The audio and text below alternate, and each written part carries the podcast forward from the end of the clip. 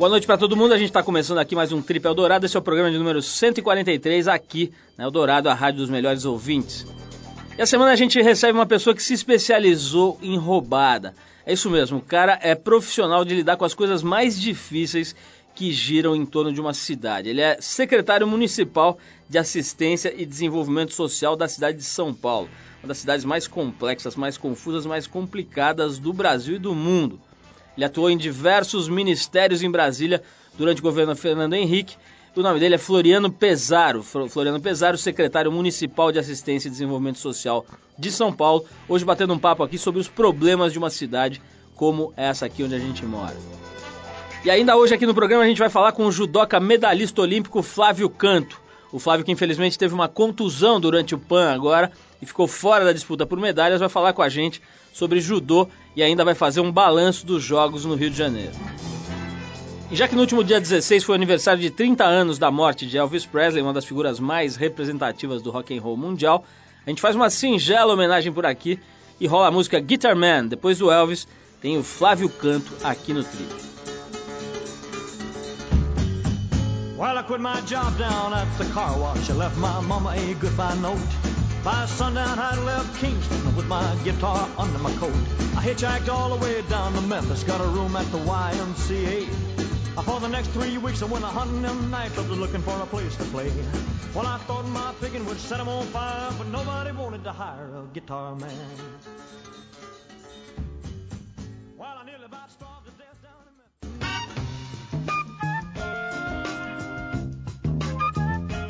Bom, pessoal, estamos de volta. Esse é o programa de rádio da revista Trip. E essa semana a gente bateu um papo por telefone com o judoca medalhista olímpico Flávio Canto. No texto que você vai conferir agora, o Flávio comenta os pontos positivos e negativos de ter começado no judô. Uma idade considerada meio tardia, 14 anos, foi o momento em que o Flávio Canto começou nos tatames. Vamos ouvir.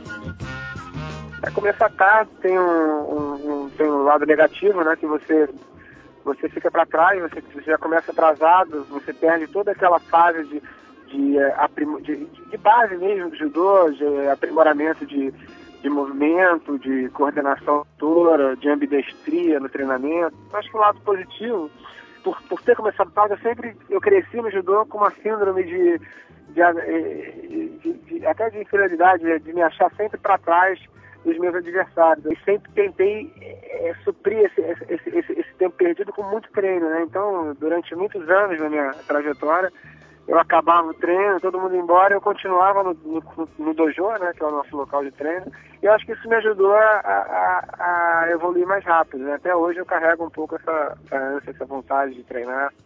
Talvez se eu tivesse começado mais cedo eu não tivesse ela até hoje, né? Já teria acabado há mais tempo está ouvindo o nosso papo com Flávio Canto, um dos nomes mais importantes do judô brasileiro na atualidade. E no trecho que a gente escuta agora, o Flávio que teve uma contusão durante o Pan-Americano e que ficou fora por conta disso da disputa por medalhas, faz um balanço dos jogos que aconteceram agora no Rio de Janeiro. Vamos ouvir.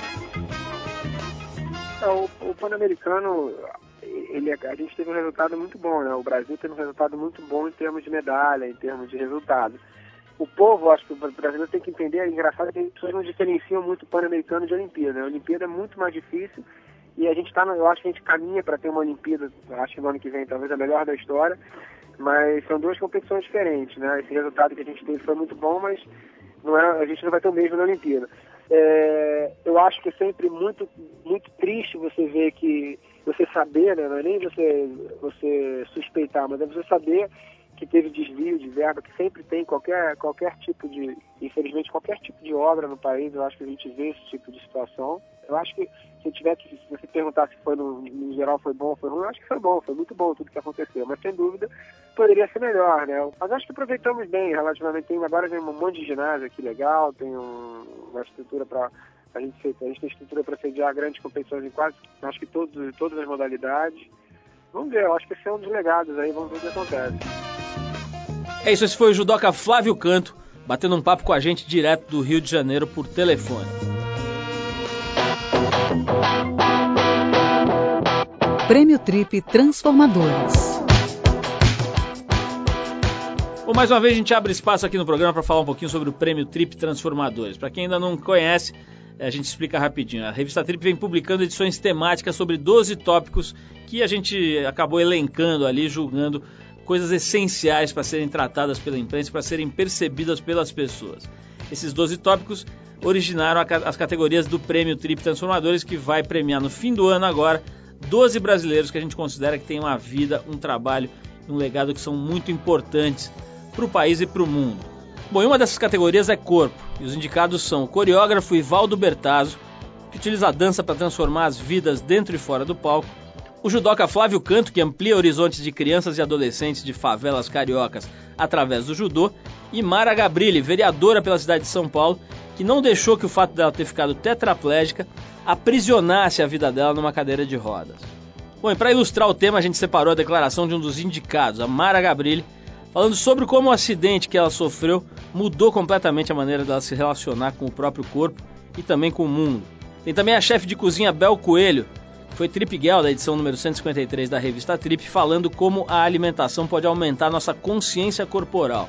E tem também um convidado que passou há pouco tempo por aqui, o Sérgio Lorosa, falando sobre como ele aprendeu a conviver com um corpo que não se encaixa nos padrões estéticos que são impostos aí pela mídia, etc. Vamos ouvir. É, eu tive uma lesão medular e, e tive a notícia de que eu jamais sentiria absolutamente nada do meu corpo do pescoço para baixo. E acho que o interessante foi que eu não acreditei e eu estimulei meu corpo. E hoje, assim, impossível dizer que eu não sinto. Eu sinto com toda a intensidade que, que a minha pessoa exige da vida, só que de forma diferente. E a gente admitir, às vezes, formas diferentes de comunicação, não só com o corpo, mas com o mundo, muitas vezes é difícil, porque a gente desenvolve padrões, desenvolve crenças e, e acaba se fixando num estereótipo que na verdade não necessariamente é. Né? E isso eu acho que vale para as nossas relações com o mundo. Porque a gente tem que começar a enxergar além daquilo que é óbvio. Né? Porque sempre tem alguma outra forma mais criativa de se fazer alguma coisa. Eu acho que está tá mais que provado que, que a alimentação tem um papel fundamental né, no equilíbrio do corpo e mente. E uma coisa que eu sempre tento fazer, tanto profissionalmente quanto pessoalmente, é, é ter mais atenção com a procedência dos alimentos e priorizar os, os orgânicos e priorizar também é, é, legumes, verduras, frutas. E acho que acima de tudo mudar um pouco o padrão, assim, alguns padrões que a gente tem muito arraigados, assim, às vezes até na cultura brasileira, e que podem mudar totalmente. Assim, não é nem às vezes uma questão de forma, né? Uma questão de boa forma. É uma questão de bem-estar mesmo, de você comer e se sentir bem. Eu sempre fui gordo, né? Então, assim, pô, eu, eu acostumei a viver assim. Eu, eu, eu, me obriguei a ser feliz vivendo e sendo diferente, entendeu? Sabendo que eu sou diferente. E eu quero que, que, as pessoas me respeitem pela diferença também, né? Porque às vezes dá, dá a impressão assim, de que, pô, que você é gordo, tu é até mau caráter, porque você não tem força de vontade. Tadinho, cara, pô, olha lá, pô, bicho, tem ninguém que faz, que faz os capeta para emagrecer, né? Pra, eu pode estar dentro dos padrões e não consegue, vai ser completamente infeliz. Então, por isso, assim, pô, é, a, a saúde é muito importante. Agora, pô, é, é necessário aceitar a pessoa diferente também. Ninguém precisa ser feliz da maneira como é. Bom, é isso. A gente escutou a vereadora de São Paulo, por São Paulo, Mara Gabrilli, a chefe de cozinha Bel Coelho e o ator e músico Sérgio Lorosa falando sobre corpo, que é uma das categorias do prêmio Trip Transformadores. Se você se interessou, quer saber mais sobre o prêmio, vai lá no trip.com.br barra transformadores. Tem tudo lá. Bom, daqui a pouquinho tem o Floriano Pesaro por aqui mas aproveitando que a Big Band brasileira Orquestra Imperial vai se apresentar na próxima semana aqui em São Paulo, no Citibank Hall, a gente separou um som deles para você. Vamos então de Orquestra Imperial e Ela Rebola. Depois da música a gente volta com o programa Trip Eldorado.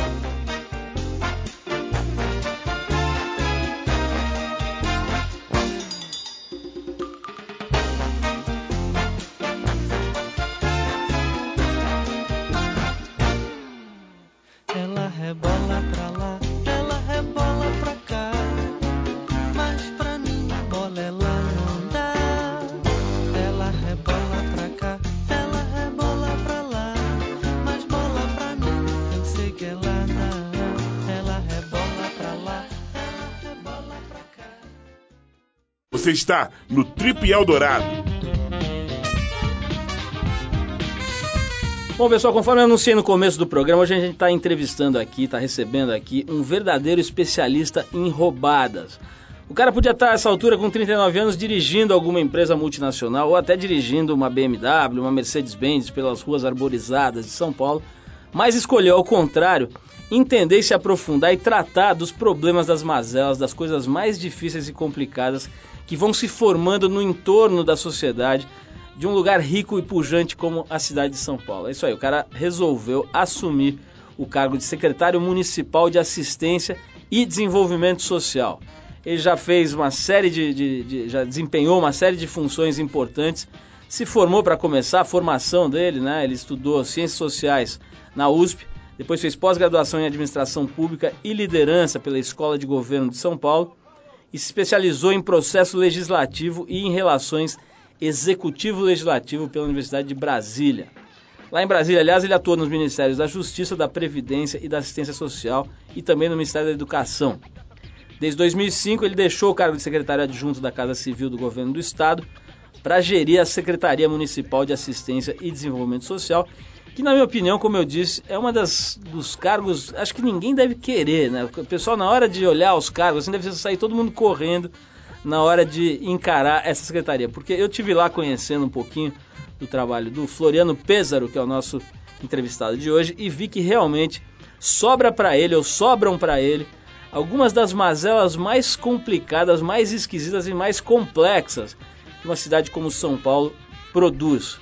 Floriano, antes de mais nada, é um maior prazer te receber aqui. Como eu estava te falando, é muito raro a gente conversar com gente que ocupe cargos no governo, porque por razões que acho que não precisa nem explicar, mas acho que no seu caso é absolutamente diferente. Eu fui lá conhecer o teu trabalho, conversar com você na secretaria e vi que realmente tem uma motivação diferente ali no teu trabalho, né? Quer dizer, você está ali realmente pegando no pesado e lidando com coisas muito difíceis, né? O pouco que eu vi ali, já saí de cabelo arrepiado porque é um negócio esquisito. Eu queria saber o seguinte, Primeiro te, te, agradecer a presença e saber o seguinte, já começar perguntando. Que diabos te levou a assumir um cargo tão difícil, tão esquisito e, e, de pouca visibilidade? Quer dizer, o cara quando tem pretensões políticas tenta escolher alguma coisa ligada à economia, que vai poder fazer farol e fazer favor para vários empresários, etc. Como é que você acabou trilhando esse caminho que te leva para a Secretaria de Assistência Social ou Assistência e Desenvolvimento Social? Fala um pouquinho. Ah, primeiro, Paulo, queria agradecer a oportunidade de dizer o seguinte. Primeiro, você tem que gostar de gente, né? porque quem não gosta de gente não consegue fazer nenhum trabalho que, que de interesse público. E eu é, sempre, desde lá da escola, desde a, da, da, do ensino fundamental lá, né, oitava série, sétima série e tal, eu já era é, é, fazia, eu já era ativista, né, já mobilizava em torno do, do, Grêmio da escola, depois isso foi no Palmares também, a escola que eu estudei, e, e mais tarde na faculdade. Então eu sempre gostei de mobilizar, e, e para mobilizar você precisa ter uma causa. Se você não tem uma causa, as pessoas não se mobilizam. E a causa social, ela é uma causa que está acima de tudo hoje, né? porque o Brasil só não vai melhor os, ou, ou, as pessoas só não vivem melhor no Brasil porque você tem uma, um, um abismo aí de justiça social que é inacreditável. E, e, é fruto de toda uma história do Brasil. Isso não começou ontem, não começou anteontem, e, e não interessa qual é o governo de plantão. Interessa que o Brasil tem uma história de desigualdade social que em algum momento nós temos que romper, porque se não romper, nós estamos todos perdidos. Agora, Floriano, você olhando o teu, o teu currículo aqui, você vê, a gente, a gente observa que você estudou em escolas muito bacanas aí, escolas particulares, depois fez a USP, Ciências Sociais e tal, passou por pós-graduação e tudo mais. Quer dizer, você é um cara criado, vamos dizer, no lado rico da cidade de São Paulo. De repente você cai na, na parte mais pobre, né? Eu vi que você trabalha aí na, na região da Zona Sul, trabalha no centro, né? Com algum, algumas... É, é, pô, eu me lembro assim, não, não consegui esquecer depois daquela vez que eu fui te conhecer lá, de um dos assuntos com os quais você estava lidando ali, os travestis mirins, né? Quer dizer, você lida com coisas muito casca-grossa aí.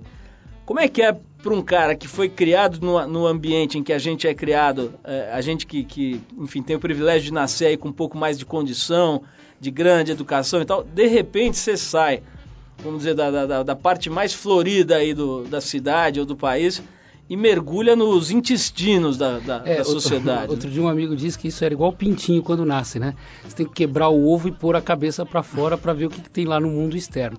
Eu acho que a minha situação não é diferente da maioria das pessoas que vivem aqui na região mais central de São Paulo. Eu digo que é a região entre rios, né? E que também não difere do Rio de Janeiro, o pessoal da Zona Sul, de Porto Alegre, de Salvador, o pessoal que vive nos bairros mais ricos. Como você, é, é, em algum momento, desperta e enxerga que, para além, da, aqui no caso de São Paulo, dos rios, né, Pinheiros e Tietê, você tem um mundo de pessoas, 3, 4, 5 milhões de pessoas, que vivem em condições totalmente subhumanas. E que aquilo, de alguma forma, vai te prejudicar, ou já te prejudica. É o que eu sempre digo, e isso não é uma frase de efeito, é uma, é uma, é uma constatação. Se a cidade não é para todos, ela não vai ser para ninguém. E isso é o que rola hoje na cidade de São Paulo. Quando as pessoas falam assim, ah, eu fui assaltado não sei aonde, ah, tem, tem lá o mendigo na porta da minha casa e ninguém faz nada. Ah, bom, precisa ver o porquê que essas coisas estão acontecendo. Não é, uma, não é normal que isso aconteça, né? E olha, haja polícia, hein? Haja polícia.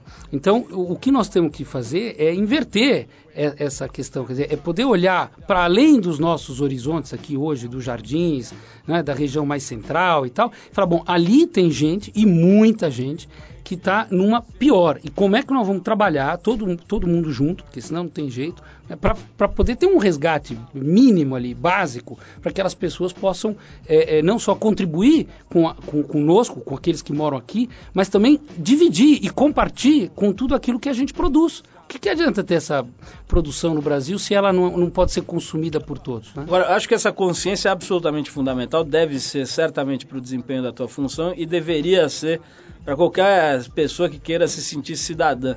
Agora, me fala uma coisa, quando você chega com essa cara, com essa pinta, com essa idade, para falar com os travestis mirins ou com os sem teto que estão ali desgraçadamente no meio da rua, no frio, ou enfim, em qualquer situação casca grossa dessa.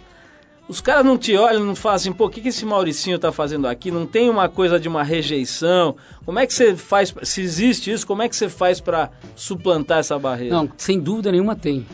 E o que a gente faz é atuar junto com as lideranças, porque to, todo, to, todo esse processo você sempre tem pessoas que estão liderando esses movimentos. Né?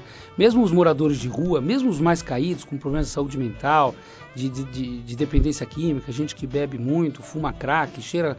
É, não, cocaína não, mas enfim, o pessoal que, que tem dependência química com drogas e álcool, é, o que, que a gente faz? A gente sempre chega com gente que já atua ali. E, e, aí é importante destacar também que São Paulo tem uma rede de, de proteção social através das ONGs que é importantíssima. E se a gente sabe aproveitar e, e, e, essas organizações que nasceram com esse espírito aí, seja filantrópico, seja voluntário, ou seja simplesmente alguma coisa religiosa, se a gente souber aproveitar isso, a gente consegue é, fazer mais. E o que a gente tem tentado fazer é, é, é ao chegar o caso dos travestis mirins foi um caso inacreditável, né? Nós sabíamos, nós e não sei se a torcida do Corinthians, mas muita gente sabia que ali tinha, na, na, região ali da Vieira de Carvalho, aqui no centro de São Paulo, na Rua Augusta, que também, mais uma vez, não difere de outras capitais do Brasil, haviam crianças é, é, é, que estavam é, se prostituindo. Floriano, eu vou te interromper um pouquinho, porque eu vou querer saber detalhadamente esse assunto dos travestis mirins, mas vou tocar uma música agora, só para a gente fazer um break e também para a gente usar o recurso Gugu Liberato. Ele faz assim, para subir a audiência, ele fala, pera, pera, pera, aí chama o comercial e deixa todo mundo pendurado. Então, esse assunto eu acho emblemático, além de tudo, né? um negócio que eu, eu acredito que boa parte da minha audiência nem, nem saiba que existe, essa modalidade, se é que a gente pode chamar assim, né, de travesti, o travesti mirim. Eu quero que você conte um pouquinho esse episódio, essa história. Mas antes a gente vai tocar aqui um, uma música do James Brown, chamado Godfather of Soul. A faixa se chama The Boss e é de 1973. Depois eu vou querer voltar aqui para bater papo com o Floriano Pesaro Falei pesaro aqui, o trabalho está errado. É uma proparoxítona, terminada em O, portanto é pêsaro. E a gente volta para bater esse papo com o Floriano para entender o que, que é isso, quer dizer, que fenômeno é esse, que sociedade é essa que gera a figura do travesti mirim. Vamos de James Brown com The Boss e a gente já volta. Paid the cost to be the boss.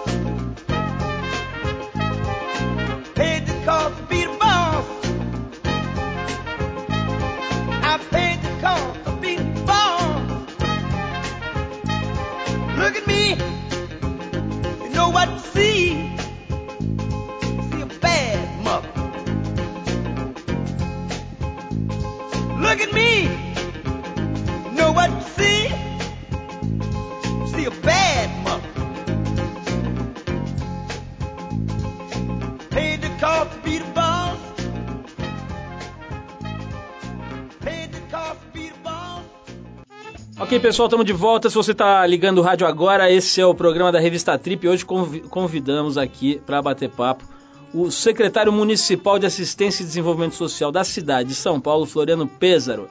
Ele tem 39 anos, se formou em Ciências Sociais, estudou um monte, fez pós-graduação, fez o Diabo A4 e hoje está lidando com alguns problemas muito, muito cabeludos, eu diria, aqui da cidade de São Paulo, talvez os mais punks aí. A gente estava falando antes sobre uma modalidade, se é que a gente pode definir dessa forma, de travesti, que é o travesti mirim. Floriano, que, que, de onde surgem, como, como é que esses garotos resolvem entrar nessa, nesse tipo de prostituição, né? Porque o objetivo é esse. Enfim, fala um pouquinho desse problema específico, que eu confesso que até o dia que eu, que eu bati papo com você pela primeira vez, eu absolutamente desconheci. Imagino que boa parte da audiência também desconhece. Ó, eu, vou, eu vou recomendar e depois falar. Recomendar o filme do Rudy Langman chamado Anjos do Sol. Acho que já dá para tirar nas locadoras. Que é bem a passagem das crianças que são vendidas por seus pais, especialmente na região norte e nordeste do Brasil. E essas crianças são vendidas para aliciadores que depois as levam para a prostituição. E, e, isso vai vindo, vindo, vindo, vindo, vindo, descendo o Brasil até chegar na cidade do Rio de Janeiro, é, que, é o, que, é o, que, é o, que é centro, digamos assim, se eu posso chamar assim, de distribuição dessa prostituição infantil para o resto do Brasil e de lá, através da Dutra, vem aqui para São Paulo. E, e, claro que a gente tem também na própria capital gente, crianças sendo aliciadas o tempo todo, crianças sendo vendidas, alugadas, tudo que vocês podem imaginar. Ou não podem imaginar, mas, mas a gente tem essa como realidade. Uma das coisas que mais me surpreendeu é que naquela região da Vieira de Carvalho, da Rua Augusta, nós temos ali uma prostituição é, que ocorre à, vista de todos. Você só passa lá e vai ver, à noite, de, de madrugada, muitas vezes até de dia. E, e, e, nós não estamos combatendo a prostituição, isso não é o papel da Secretaria de Assistência Social. A gente até faz trabalho com as prostitutas ali na, na região da luz e tal, as prostitutas muito pobres e que, e que vivem é, é, é, mais velhas ali na região da luz. Mas o nosso interesse maior era a questão com a criança, prostituição infantil em hipótese nenhuma. Então, uma parceria com os hotéis em São Paulo, com, a, com toda a rede hoteleira e comercial, para que a gente possa evitar isso, com os sindicatos dos taxistas. Quando nós chegamos lá, o que, que a gente presenciou? Uma série de meninos é, é, fazendo o, o, o, trabalho lá de mexer, né? meninos que eu digo de 12, 13, 14 anos. Uma, uma cena que me impressionou muito era um, era um senhor que estava num gol. Eu digo senhor porque ele tinha o cabelo branco, mas ele devia ter uns 50 e poucos anos é, que estava num gol, parado, conversando com um menino de 12 para fazer negócio. Quer dizer, eu digo, eu, na minha cabeça, esse cara é um, é um maluco, tá doente, né? Não é, não é possível que, que, que, se consuma, entre aspas, um produto como esse, tá certo? Um menino de 12 anos, é um negócio bárbaro, né? E aí o, o, o a gente percebeu também que havia um travestis. E, e, quando nós começamos a abordar, muitos deles eram menores de idade, né? tinham eh, nos seus peitos silicone industrial, na bunda, silicone industrial, alguns com queloides horrorosas, né? e todos ali aliciados por uma travesti. Com essa faixa de idade, 12 anos? Olha, no, no, nós eh, tiramos de lá, da região da Vieira de Carvalho, nós tiramos um de 14, o menor tinha, tinha 14 anos e vários outros entre 14 e 16. Mas para que a gente pudesse tirar, nós tivemos que contar com a polícia, porque não tem jeito, né? não há assistência social que dê jeito nisso. Então a polícia fez um trabalho também de inteligência para pegar o traficante pai ali, né? O, o, o, traficante não, o travesti pai ali, que era o travesti, o pai de rua, que estava ali aliciando e cuidando daqueles meninos, entre aspas, né? Então nós prendemos é, a, a, travesti, foi um trabalho da, da, delegada Elizabeth Sato, que era delegada lá do, acho que 74 DP, que era o... 78, né? 78 DP das, das Estados Unidos, que fez um trabalho, que faz um trabalho maravilhoso conosco. Esse tipo de ação, se você não é, é, tiver um programa de proteção à testemunha, que você possa tirar do circuito esse menino, sumir, entre aspas, com ele é, e protegê-lo, até mudando a identidade dele, ele corre risco. Então, há todo um programa de proteção a testemunhas que a gente fez aqui na cidade de São Paulo há dois anos, com a participação do Zé Gregori, né, que foi ministro da Justiça e é o presidente da Comissão Municipal de Direitos Humanos, e que, e que hoje nós estamos, Paulo, com 50 meninos, 50 meninos e meninas protegidos de, sob sigilo por conta do tráfico e do, e do, e do aliciamento para a prostituição. Uma outra coisa que me chamou a atenção quando eu comecei a olhar com um pouco mais de calma para esses assuntos e dados aí, é que as quantidades impressionam para menos, né? Quer dizer, a hora que você vai ver quantos menores existem nas ruas de uma cidade gigantesca como São Paulo, parece que os números não são tão, tão gigantescos quanto se imagina. Né? Eu queria que você falasse um pouquinho disso, quer dizer, os problemas são, são é, é, têm solução? Quer dizer, é, é, como é que faz? Quantas, quantas crianças, por exemplo, têm situação de abandono nas ruas de São Não, Paulo? é que essa, bom, primeiro, é, isso que você fala é absolutamente correto e mostra a negligência do Estado, né? A negligência das organizações ao longo dos últimos 20 anos, porque criança, 30 anos, porque criança na rua você vê desde os anos 70. Né? E é impressionante o que você acha que gastou de dinheiro. Lá no Rio de Janeiro o pessoal diz que tem mais ONGs para trabalhar com criança de rua do que criança na rua. E é verdade. O, o- o- aqui em São Paulo, quando nós assumimos, nós, em 2005, nós contamos, porque tinha que ter um trabalho técnico, senão ficar sempre no blá blá blá e o pessoal lá gastando dinheiro, os empresários querendo ajudar tal, e não resolve. Então, gente- nós contamos 3 mil crianças trabalhando nas ruas de São Paulo. 3 mil. Uma cidade de 11 milhões. Quer dizer, pelo amor de Deus, não é possível que uma cidade de 11 milhões de habitantes, rica como é São Paulo, também muito pobre, mas não dê conta de tirar 3 mil crianças das ruas, devolver às suas famílias, à escola, pós-escola, enfim, tudo. Agora, só para entender, Floriano, essas 3 mil são aquelas que não tem para onde voltar, é isso? Que... Não, as 3 mil são as que fazem malabares. São as que vendem balinha no cruzamento e estão lá porque as pessoas dão esmola, compram produto de criança e tal. Também tem que fazer um trabalho de esclarecimento público de pessoal, se liga, quem compra um produto de criança, na verdade, está prejudicando aquela criança, porque está dizendo para ela, ó, fica aí que a gente vai te ajudar. E ela está fora da escola, está fora de todo lugar- lugar. Criança morando na rua, essas que você que você colocou, que não tem mais vínculo, que não tem para onde ir, são 1.030.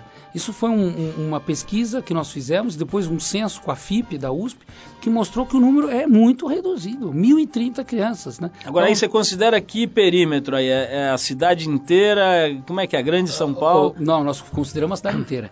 A- a- o trabalho infantil, que são os malabares, a gente contou 180 cruzamentos onde havia maior concentração. Então pode ter que ter um pouco mais, um pouco menos. Mas o número é pequeno, não é grande. É- é- dá para fazer e a gente precisa do da, da ajuda da sociedade também entendendo, do pessoal entendendo que, o que não deve fazer. E, e- e de crianças de rua a cidade inteira. 1.030 crianças estavam largadas nas ruas da cidade de São Paulo Na maior cidade da América Latina. em, em- em janeiro de 2005. Hoje já tem bem menos. Floriano, eu vou dar um break aqui, mas depois vou querer saber de você o seguinte: quanto você ganha? Porque deve ser um salário astronômico, né? Deve ser uma verdadeira fortuna. Você deve ter mais dinheiro do que aquele abadia que foi preso agora com milhões de euros, porque para encarar esse trabalho aí, meu amigo, deve ser uma fortuna. Eu vou querer saber depois dessa música aqui do Steve Miller, do da Steve Miller Band, né? Esse Steve Miller é um cara interessante, ele alternou, alternou na carreira discos e músicas que tinham, enfim, calcados no blues, nos blues psicodélicos, com uns momentos um pouco mais comerciais. Ele teve uma carreira que não é tão linear, mas muita coisa interessante aí no trabalho desse, desse músico. Vamos ouvir então Steve Miller Band com The Joker e a gente volta para saber se o Floriano Pêsaro tá ganhando uma bufunfa boa ou não lá na secretaria. Vamos lá. Some people call me the space cowboy. Yeah. Some call me the gangster of love. Some people call me Maurice. Cause I speak of the pompatus of love. People talk about me, baby. Você está no Trip Eldorado.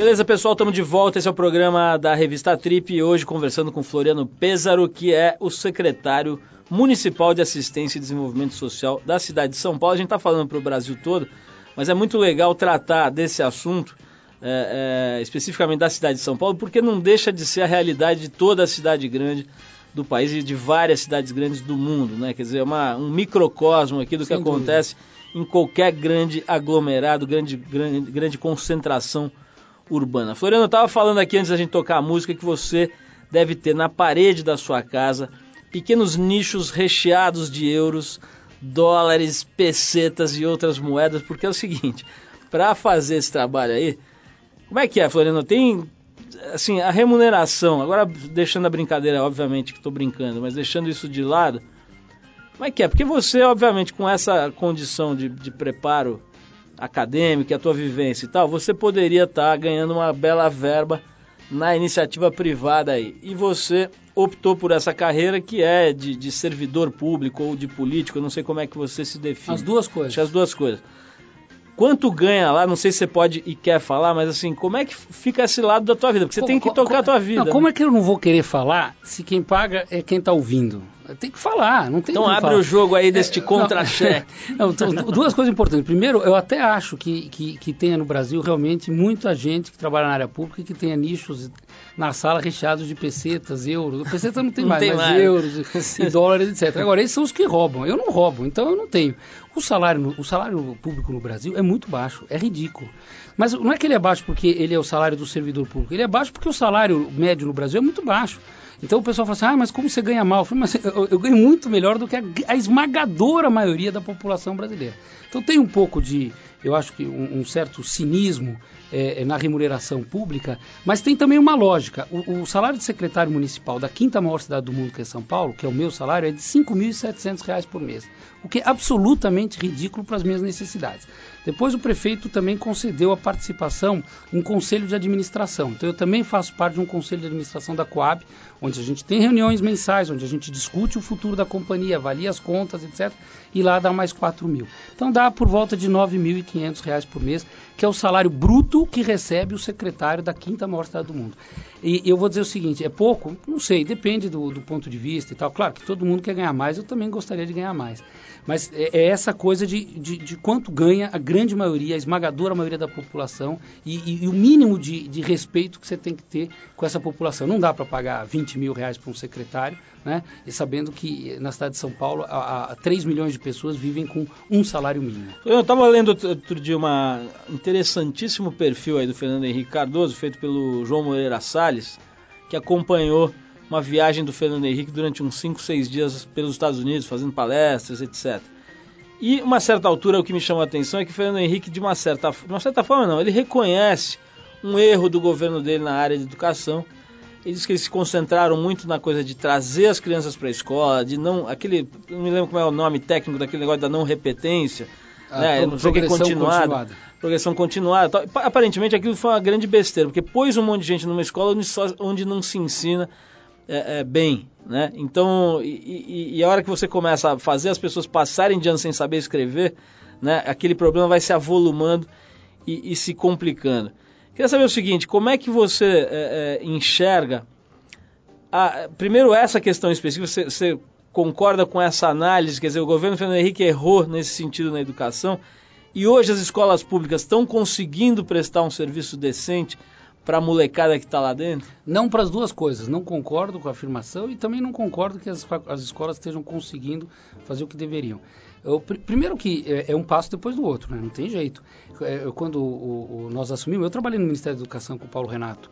Quando nós assumimos, o, 80% das crianças estavam na escola, 20 estavam fora. Estavam fora da escola. E estavam onde? Onde você acha que eles estavam? Estavam na rua. Estavam na rua, estavam na roça, né? Estavam no lá. play center que não é. é exatamente, não e não estavam no clube, tá certo? Então é, é, é, o, o, o, passo principal foram dois programas muito legais. O Desperta Brasil está na hora da escola e o Acorda Brasil. E os dois programas eram no sentido de falar, olha, tem que pôr as crianças na escola. Primeiro passo é pôr todo mundo dentro da escola. E aí, você não faz isso só com boa vontade. Teve, teve grana, teve dinheiro. Você criou um fundo, que era o Fundef, para quê? Para pegar o dinheiro federal, distribuir para o prefeito, dizendo o seguinte: quem puser mais criança na escola ganha mais dinheiro. Não é lógico? É lógico. E isso vale para todos os programas. Você dá um incentivo financeiro para a pessoa fazer o que é correto. Agora, que, qual é o problema do Brasil? Qualidade. Tempo da criança na escola. Então, agora, é um problema de cada vez, né? Senão a gente não consegue avançar.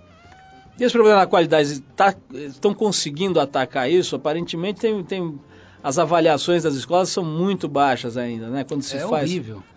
É horrível. Eu acho que há uma tentativa enorme, imensa, de todos os secretários que passaram. E não é só secretário, das professoras. Escuta, você acha que uma professora sai de casa, vai lá dar aula, fica, fica dá dois, três turnos às vezes eh, de aula para não dar nada?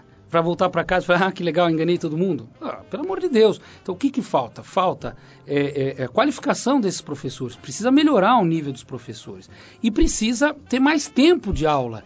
É, Eu sempre brinco dizendo, a Coreia, os meninos estudam 11 anos. Aqui a gente estuda 8. O- o- na Coreia, os meninos estudam em média 6 horas por dia, 7 horas por dia. Aqui a gente estuda 4. Aqui em São Paulo tinha escolas que davam 3 horas. Não tem milagre, Paulo. Se você não puser mais tempo, mais qualidade, né, treinando o professor, porque é o professor que está lá na ponta. Todo o resto é firula. E ó, sem educação não tem solução. Nós não vamos avançar. E aí não é eles não vão avançar, nós não vamos avançar. Porque o, o, o, o país não se desenvolve em parte. Todos os nossos problemas que a gente sofre no nosso dia a dia tem a ver com uma parte enorme da, da nossa sociedade que não vai. Então a gente vai, olha para trás está todo mundo atrás. Né? Enquanto devia estar todo mundo andando no mesmo passo. Né? Floriano, tem uma coisa interessante aqui no- nas informações que ele levantou sobre você, que é o seguinte, você é o mais novo secretário da gestão da prefeitura aqui de São Paulo, né? Como é que é? Quando você vai naquelas reuniões estão todos os secretários, te põe na mesa das crianças, sabe aquela mesinha que não cabe todo mundo no mesão para jantar, então faz uma mesinha do lado e tal. Eu, brincadeiras à parte, tem uma coisa assim de um, um certo preconceito com o cara mais novo, imaginando que ele não seja tão capaz, tão preparado. Você já sentiu alguma coisa desse tipo? Não, eu acho que eu já senti mais no passado, quando eu fui para Brasília. Eu, eu fui trabalhar com o presidente Fernando Henrique, eu tinha 26 anos lá no Palácio Planalto, em, em 95. Ali sim, realmente era o menino, ó, o aprendiz, né? O aprendiz, podia estar lá no, no programa lá do outro. Mas aqui não, eu acho que hoje já tem respeito pelo trabalho, pela história. Você fez coisas, né? Eu fiz o FIES, que era o financiamento estudantil, que substituiu o crédito educativo, e hoje foi precedido pelo, pelo ProUni. É, eu fiz o Bolsa Escola Federal, que hoje é o Bolsa Família. Então tem coisas feitas e as pessoas respeitam. Agora, é, é, tem uma coisa legal, Paulo, que é o olhar desses políticos mais velhos, como o Serra, mesmo o Kassab, que não é velho, é novo. é, é, pelo contrário, o Ka- Kassab tem 46 anos, eu tenho 39. Então, mas há uma, há uma visão de que a, a máquina pública ela, ela anda melhor quando você traz sangue novo. Né? Gente despoluída, gente sem, sem comprometimento, gente que, que vem porque está afim de fazer. Então, eu, eu sou um, das, um dos que compartilha com a tese de quanto mais gente nova tiver trabalhando nos governos, melhor. E olha, tá difícil, porque a galera quer passar longe de governo. Passa, lo- não, e política, meu Deus me livre, meu amigo. Pode ser Deus me livre para você, mas que, no- que, que a política vai te pegar na próxima esquina, vai. Floriano, tem, é, tem uma, uma sensação, aparentemente, eu, eu não sou analista político, mas faço o possível para ser cidadão, né? E o que eu tenho ouvido aí nas rodas em São Paulo e tal, é uma certa surpresa. Eu diria que não é, não é uma coisa muito clara ainda e tal, mas aparentemente tem uma coisa de que se esperava que o Kassab fosse meio bobão e de repente ele dá uma certa surpreendida aí no pessoal, tendo posições firmes. A coisa do Cidade Limpa funcionou muito bem, né, tanto do ponto de vista de projeto mesmo, que, que eu acho que a cidade ficou mais decente, mas acho que funcionou também como um emblema de postura administrativa, etc. Então, aparentemente, teve aí uma surpresa. Você também se surpreendeu com o Kassab?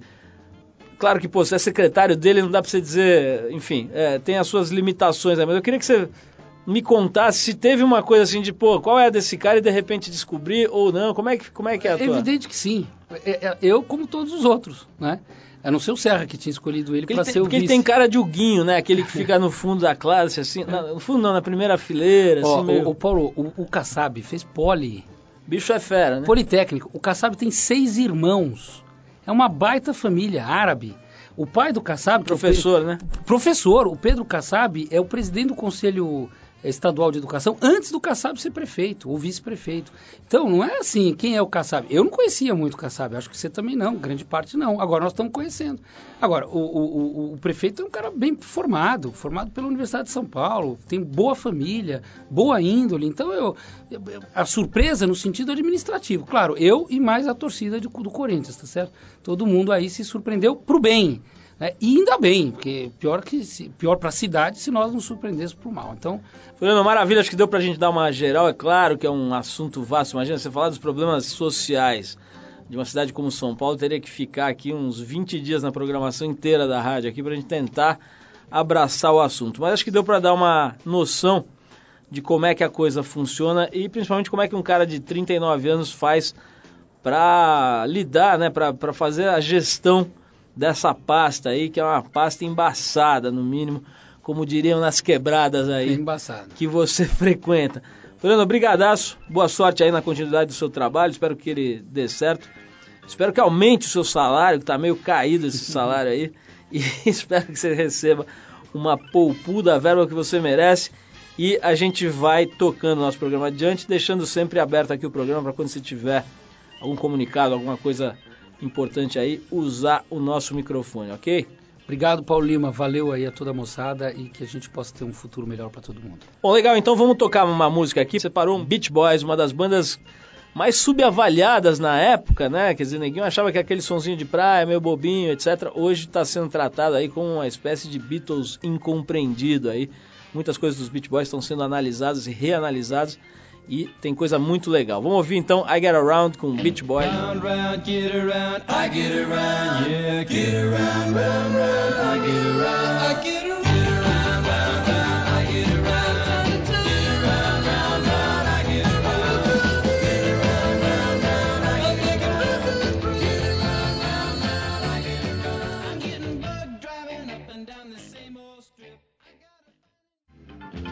Pessoal, a gente vai ficando por aqui. O Trip Eldorado é uma produção da equipe da revista Trip, em parceria com a Eldorado FM, que é a rádio dos melhores ouvintes. A apresentação é de Paulo Lima, com participação excepcional e esporádica de Arthur Veríssimo. Coordenação de Endrigo Kiribras. Produção e edição Alexandre Potashev. Para falar com a gente é só escrever para radio@trip.com.br ou entrar no www.tripfm.com.br, onde você pode dar sugestões de músicas e de convidados vai encontrar um arquivo para escutar e baixar para o seu tocador de MP3, diversos programas nossos aqui de várias épocas, enfim, um site bem completo. Na sexta às 8 da noite a gente volta com mais um Trip Eldorado inédito. Um abração e até lá.